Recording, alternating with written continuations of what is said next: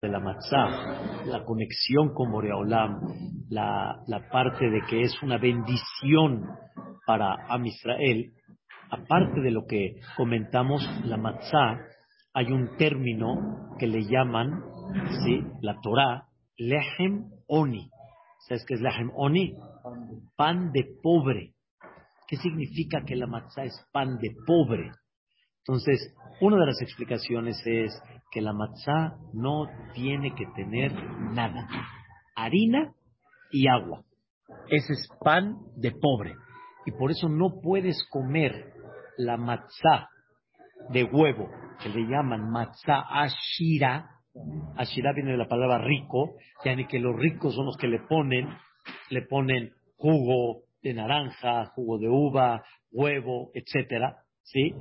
No cumples con ella en la noche de No cumples con ella. Hay una contradicción, porque esa noche somos reyes. bien dicho. Tenemos todo el... Bien dicho. estamos comiendo... Eso. Entonces la explicación literal es porque el pan de pobre viene a recordar la esclavitud.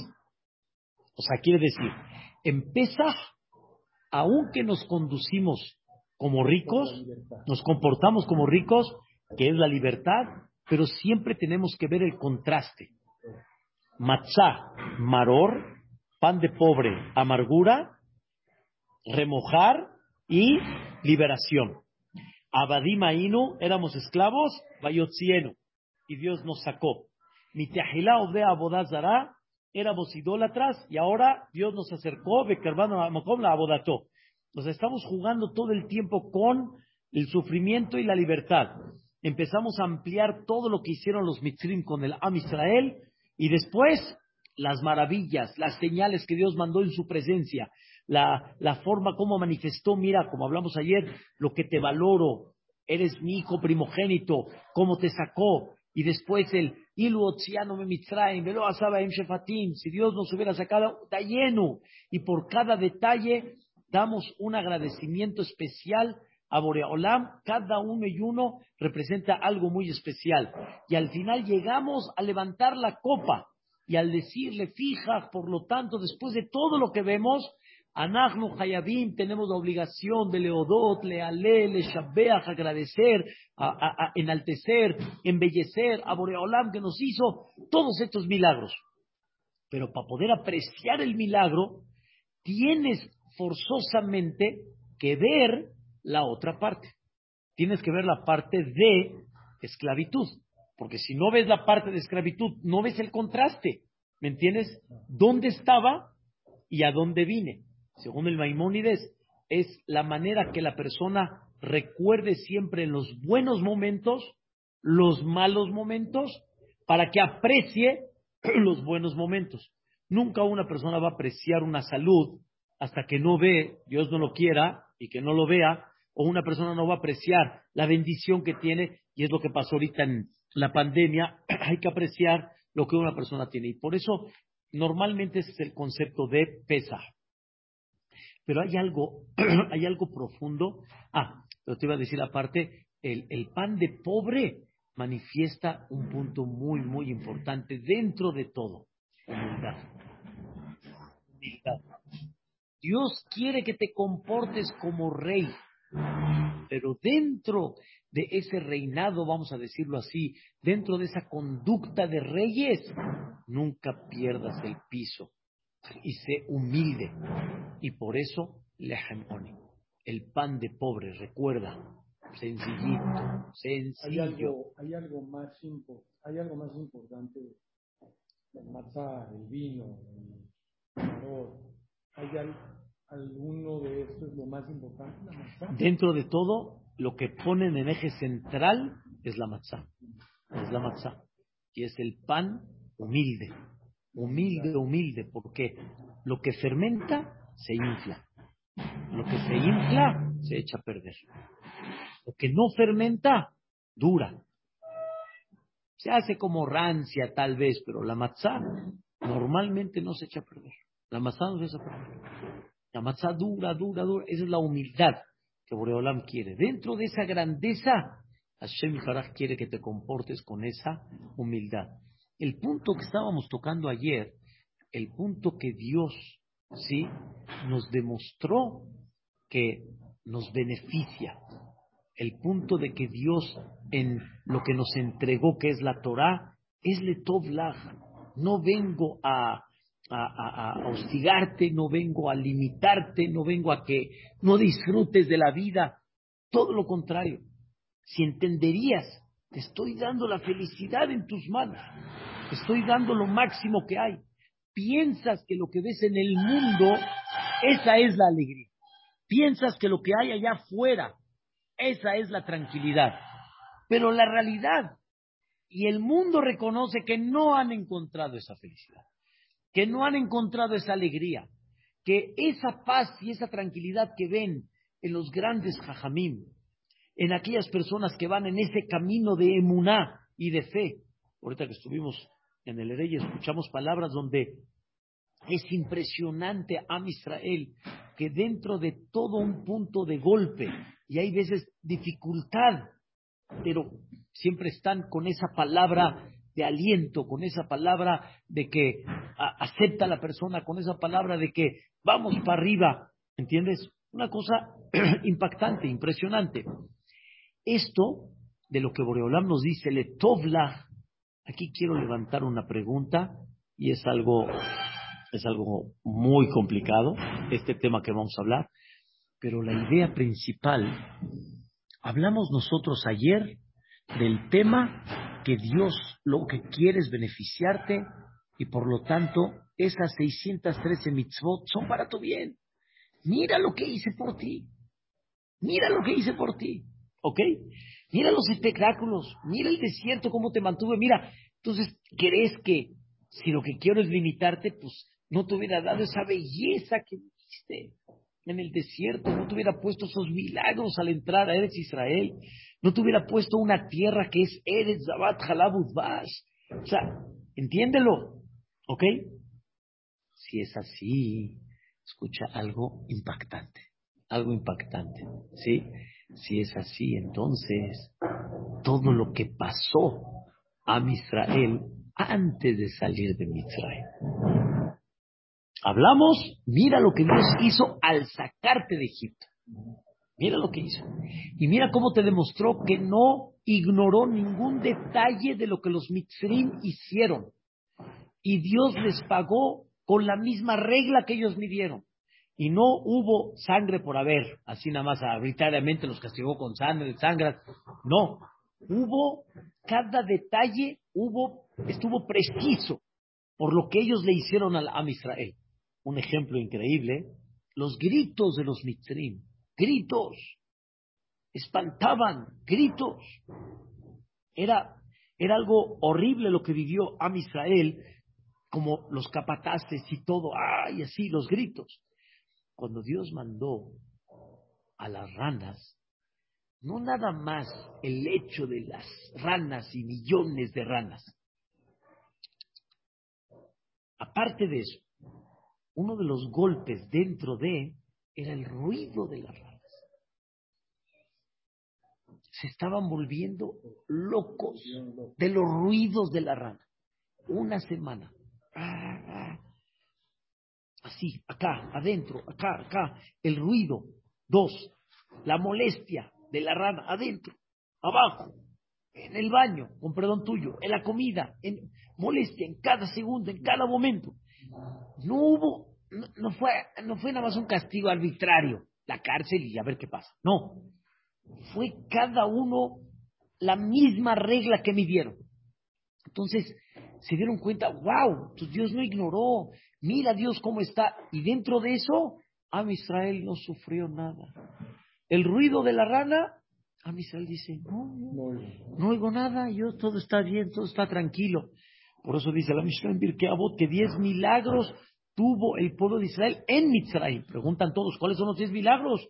Conozco las diez makot, las diez, los diez golpes a los Mitzrim, los diez milagros que a Israel no sufrió y ellos sí, que de repente entraron cantidades de fieras feroces en, el golpe de, de Arob, impresionante, a Israel nada. Y eso lo hicieron, pero pedazos completo, impresionante. y a Israel como si no está pasando nada. Diez mil. Entonces, a Israel vio clarito como el agua. Mira nada más cómo Dios te está protegiendo. Mira cómo te está checando. Entonces, pregunta una persona, ¿y los 116 años de esclavitud?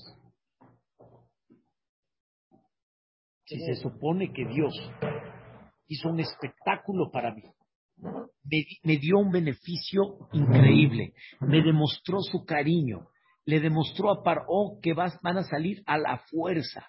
Beyad Hazaka demostró de que esto no lo hago a escondidas. Cada vez que iba a ver Koamar Hashem, así dijo Dios, aguas, no te voy a agarrar sorprendido. Al revés, defiéndete, a ver si puedes. A ver, quiero que, quiero que pongas resistencia, a ver hasta cuánto puedes. Esto cuando lo vio a Israel, resalta la pregunta y dice, bueno, entonces, ¿qué pasó? ¿Qué pasaron 116 años? Ignoró. No estuvo presente. ¿Qué sucedió? Porque de ahí, fíjate bien, ¿eh? De ahí, de Mitzray, de la salida, en adelante, hasta el día de hoy, independientemente a todas las épocas difíciles que hemos pasado, se ha visto una presencia divina impactante en el Am Israel, en términos generales. El Am Israel es, una, es un pedazo que representa la, la presencia divina increíble, durante trayectorias que todos han reconocido. ¿Qué pasó antes de eso? En ese inter, ¿qué pasó? Apenas despertó, como decimos, ¿Qué pasó? Y la respuesta, que hay veces difícil de escucharla y de alguna manera nos cuesta trabajo, pero así como, ¿sí? Este, la salida de Egipto fue todo un preparativo de fe, una elevación espiritual, una preparación para matar Torah, etcétera, también la esclavitud fue parte de parte de esa preparación. Se habla en cosas profundas mucho del het de Adam Arishon, del pecado de Adam Arishon. Por, un, pecado, pero ¿en qué nos sirvió? Esa es la parte difícil, pero en, en conceptos nada más de mashal, de ejemplo, es como cuando quieres este, purificar un metal. No, no, no, no, no, no, porque para eso distintos 16 años y 86 años de una crueldad, porque fueron crueles los mitzvim, crueles, sin comparación a ninguna época, porque cada uno lo que vivió Dios no lo quiera, pero crueldad durísima, durísima. Para uno de los puntos que luchó en contra de Am Israel es darles el sentimiento no vales no sirves, a tal grado que los hacía construir en lugares donde rápido se desmoronaba la construcción. ¿Qué beneficio tienes? ¿Por qué lo haces? Está bien, si quieres esclavos, si quieres, está bien. Venían, venían, o sea, eso fue cuando, cuando salieron de, Goshen. Goshen, Goshen era donde vivían ellos. Salieron y ahí se empezaron a mezclar empezaron ellos a, abrir, o sea, empezaron a abrirse al pueblo de Mitzrayim y poco a poco, no tanto la palabra se asimilaron, así es, la maqueta de todo lo que ha sucedido durante todas las generaciones de Am Israel es Mitzrayim. Todo.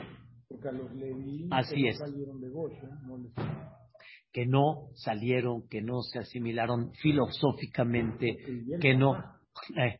no, por, no por Y el, y el, y el papá les dejó la, les dejó la, la, ¿cómo se llama? La enseñanza, y esa enseñanza que les dejó al final la continuaron. Entonces, lo que yo quiero explicar nada más es de que es verdad, muy difícil, pero sin embargo, el maror representa, o sea, la, la amargura representa que no nada más, ¿sí? La salida es lo que hay que agradecer, sino dentro del agradecimiento también hay que agradecer el maror. por darte un ejemplo, no hay duda que cuando un doctor, y más si ese, por favor, un doctor, y más si ese doctor es tu papá, ¿sí? Y detecta un detalle de salud en su hijo, va a actuar. Va a actuar. Pero él no está entendiendo qué está pasando. ¿Por qué? Tratamientos, este, cirugías, etcétera. Pero tiene un problema y ¿qué tengo que hacer? Lo tengo que tratar. El papá lo está haciendo ¿cómo? Con todo el cariño. Lo está haciendo con todo el amor. Pero tú no entiendes y tal vez no pudiste entender de qué se trató. Pero él que hizo, te salvó. Lo que estamos explicando ahorita es que después de todo lo que ampliamos ayer, que Dios nos demostró su cariño, su amor, sus milagros, maravillas, viene el punto más duro de entender. ¿Cuál? Entender que también la esclavitud también fue un proceso para Am En hebreo se le llaman conceptos del Zohar, le llaman también fue un tikkun, fue un arreglo en el alma en el alma de la persona. Las neshamot, las almas que nacieron y fallecieron al momento, las almas que se fueron como esclavos, fueron almas que tuvieron que venir a un tikkun por un pecado de Adama Rishon, porque Adama Rishon tenía en él todas las almas de Am Israel. Y venían por un tema que habíamos comentado un poquito que se llama Tikkun Abrit. Pero no. ¿Por qué a ellos les tocó pagar? Oh, esa es la parte, no es de que ellos como cuerpo, sino el alma que era la misma. Porque hemos explicado este punto. Cuando hablamos nosotros del cuerpo, es como hablar del traje. No porque tienes ahorita traje azul, entonces cambió la persona. Es la misma persona, pero con otro traje. El alma esa es la esencia, esa es la verdadera, no es el cuerpo de la persona. Entonces, a ellos les tocó en esa época hacer el tikkun antes de Matan Torah, antes de la entrega de la Torah. Pero la sensibilidad que queremos levantar hoy. Porque para poder recibir la Torah teníamos que pulir, teníamos que limpiar, teníamos que purificar, ¿sí?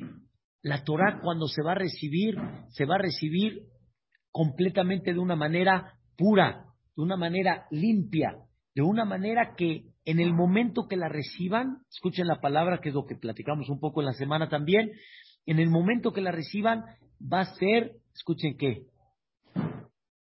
eterna. Se va a transmitir de generación en generación. Pero si va a haber una una falla, como dicen, si va a haber algo que no va a estar bien, va a haber un corte.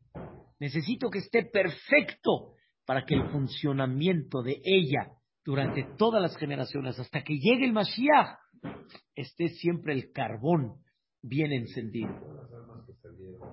De Egipto. Se limpiaron, exactamente. Al salir ya se limpiaron y cuando llegaron a Matán Torah, empezaron desde la salida de Mitzrayim hasta Matan Torah empezaron a subir, que son los conceptos de Sefirata Omer, desde el Egel, pero con todo y eso, ahí cayeron, pero con todo y eso volvieron a levantar y realmente se habla, se habla de la generación del desierto, así se llama Dora Mitbar, se llama la generación que piensa uno, así se ve, de primera vista en la Torá, pero es la generación más elevada que hubo en Am Israel, la del desierto. Fue la generación, y por lo mismo que fue tan elevada, obviamente sus errores eran mucho más. Eran, los errores eran más marcados, eran más, más claros. Conforme más grande la persona es, el error es mucho mayor. A ti te pueden pasar cosas, a mí me pueden pasar cosas, pasar, pasarlas por alto. Pero hay gente que no se la puedes pasar por alto. Hay gente que le vas a poner un señalamiento muy especial. Y por eso la Gemara en Batra amplía que, que grandes jajamín querían conocer, así quisieran haber conocido la generación del desierto, y la Gemara describe, no les llegas ni a los talones. O sea, esa generación fue, estamos hablando en hebreo se dice Dor de A, la generación que llegaron a Vayaminu Bashem o Moshe Abdo, la generación de Atahor, Eta, Ladat, que Hashem, a Elohim. Entonces, para eso tuvieron que pasar un proceso que no entendemos nosotros, que nos cuesta trabajo, pero aquí viene el secreto. Al ver ese maravilloso Dios, ese Dios con todos los milagros increíbles, impactantes, fascinantes, entonces te debe de dar el conocimiento que también el maror que te puso también tuvo un propósito. Por eso, según esto, Abud, no comemos maror y este y este y remojamos y remojamos de alguna forma demostrando la amargura, la libertad para ver el contraste, para ver y entender en dónde estamos y a dónde estamos, sino así como agradecemos la libertad, agradecemos también que la esclavitud.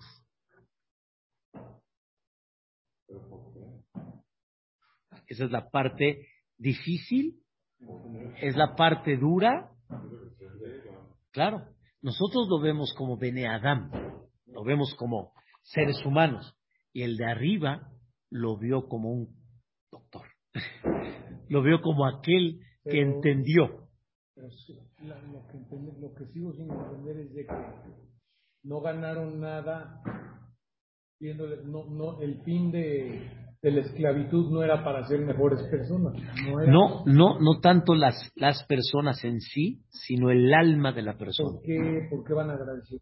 El tikkun. Nosotros no comprendemos ¿Qué beneficio Boreolam nos dio con esa amargura? Con esa amargura. Pero debemos de confiar en Boreolam que esa amargura que mandó también fue parte de la limpieza y la pureza de Amisrael. Normalmente todas las curaciones son amargas.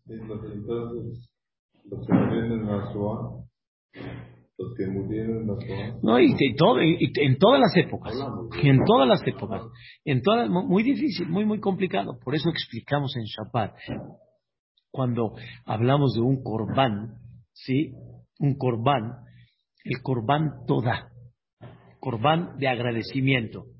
¿Saben ustedes que el capítulo principal que leemos en Pesa toda la semana es el capítulo del agradecimiento.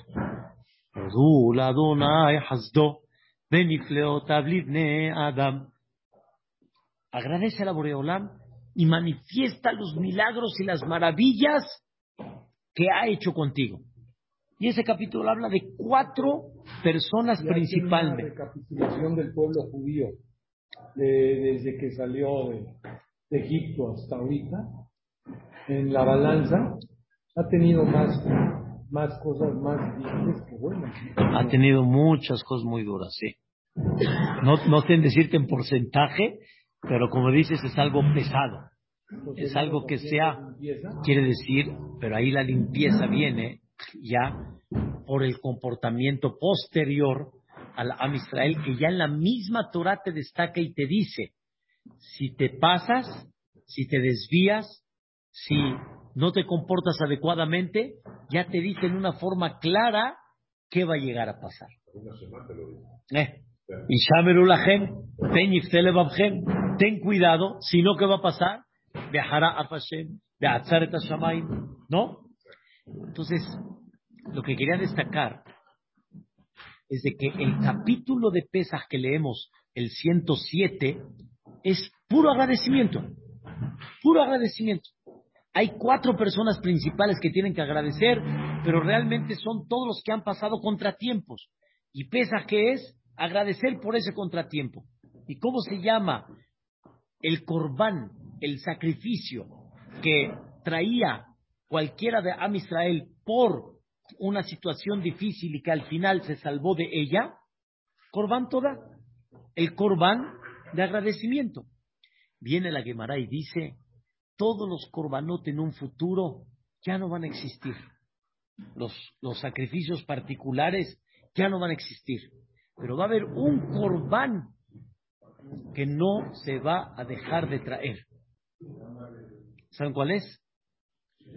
Corbán toda. El corbán del agradecimiento. Por aparentemente va a haber un mundo ya tan bueno, tan lindo, tan increíble, ya no va a haber contratiempos que pasó por un lugar peligroso, se salvó. Entonces, ¿agradecimiento de qué? Estás diciendo algo interesante. ¿Cuál es la diferencia, perdón, entre un corbán y una capará? Ah, corbán es un sacrificio que traían un animal dentro del Betamigdash. Capará es cuando algo sucede a la persona que sea limpieza de los pecados. No un corbán que traje, sino cosas que sucedieron y que Boreolam nos ayude a poder limpiarlas, que se limpie el pecado por medio de ese contratiempo.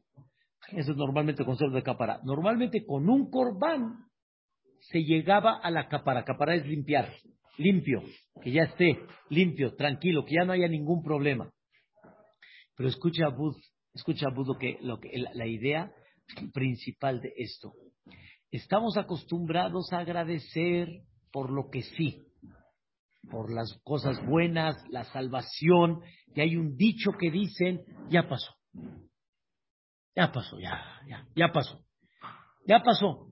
Pero Dios espera algo más de lo que ya pasó. Algo Dios espera más de lo que ya pasó. Que entiendas que lo que pasó también fue un proceso. ¿Y qué vamos a traer Corban Todá cuando llegue el Mashiach Tzidkenu? Y mucho después, por tantas cosas que en su momento no entendíamos y pensábamos, ya pasó. Y vamos a entender que no nada más hay Corban Todá por lo que ya pasó, sino hay Corban Todá por lo que pasó. Por lo que pasó. Estaba platicando ahorita con una. En, en Istanbul, lo, dije, dije de chiste en Shabbat, pero fue nada más un buen chiste, ¿eh? no, no lo vayan a tomar en serio. Hasta por la suegra que te mandaron vas a traer un corbanto. ¿Eso es broma? ¿Eh? Sí, sí, es, es broma, broma. Sí, broma. Completita, ¿eh? Vas a traer Corban da por todos los detalles, los que menos te imaginabas. Por ellos. Vas a traer un Corban da. Estaba platicando con una persona ahorita terminando el Ereye. Este. Creo que me voy porque tengo que descansar. Ah, adelante. Mañana hay Ereye. Mañana, mañana hay Ereye de Bensusán, pero sí, normal, la clase normal. Entonces estaba platicando una persona, tuvo hace como un año aproximadamente, tuvo un tema dentro de la, de la, de la fábrica, ¿sí? tuvo un tema ahí con un hermano y estaba él muy dolido, pero muy dolido. O sea, muy dolido. Él sintió que su hermano de alguna forma lo traicionó. Lo traicionó. Así él sintió. Hoy, sí, Baruch Hashem, ya están bien, se contentaron, todo bien. Hoy me dice, si no hubiera sido por esa, no hubiera visto lo que estoy viendo el día de hoy. Hay cosas que cuando suceden te duelen, pero cuando pasa el tiempo te das cuenta que fueron bendición para que después se solucionaron cosas que sin ellas no se hubieran solucionado, no hubieran pasado. No puedo explicar detalles, pero es increíble, es impactante. Hay muchas cosas que no vemos, pero todo el concepto de, de Pesaj no es nada más agradecer por lo que ya pasó, sino también confiar en Dios que por lo que pasó, también hubo un Padre misericordioso detrás de todo eso. No un Padre que de repente entró en acción, un Padre que de repente abrió los ojos, ¿qué están haciendo con mis hijos? Sino un Padre que estuvo desde el inicio. ¿Y cómo lo sabemos? Porque en la Gadá de Pesach dice clarito como el agua, lo que dice la Torah, Dios ya le había dicho a Abraham vino, Yadoa te da saber, sabrás que un este, que tu futura generación van a ser extraños en una tierra extraña y van a ser esclavizados y todo esto va a durar 400 años. Ya se lo había dicho. Los que Dios ignoró. Oye, ¿así me recibes? Soy Abraham. Soy el, el que hiciste el pacto conmigo. Soy aquel que estoy luchando por ti. Fui el primero, soy el pionero en todo esto. Y así me recibes con esa noticia. Y a te das, a ver, sabrás. Hijo, entiendes que lo que te estoy diciendo es un proceso para poder formar ese pueblo que hasta el día de hoy nos llamamos Am Israel Hay de Cayam. Impresionante. Pero si no lo hablamos, si no lo platicamos, si no lo desglosamos, si no lo entendemos, pues obviamente nos va a costar mucho más trabajo poder captarlo. Pero esa es la idea, también parte de lo que significa pesa. Amén ve amén.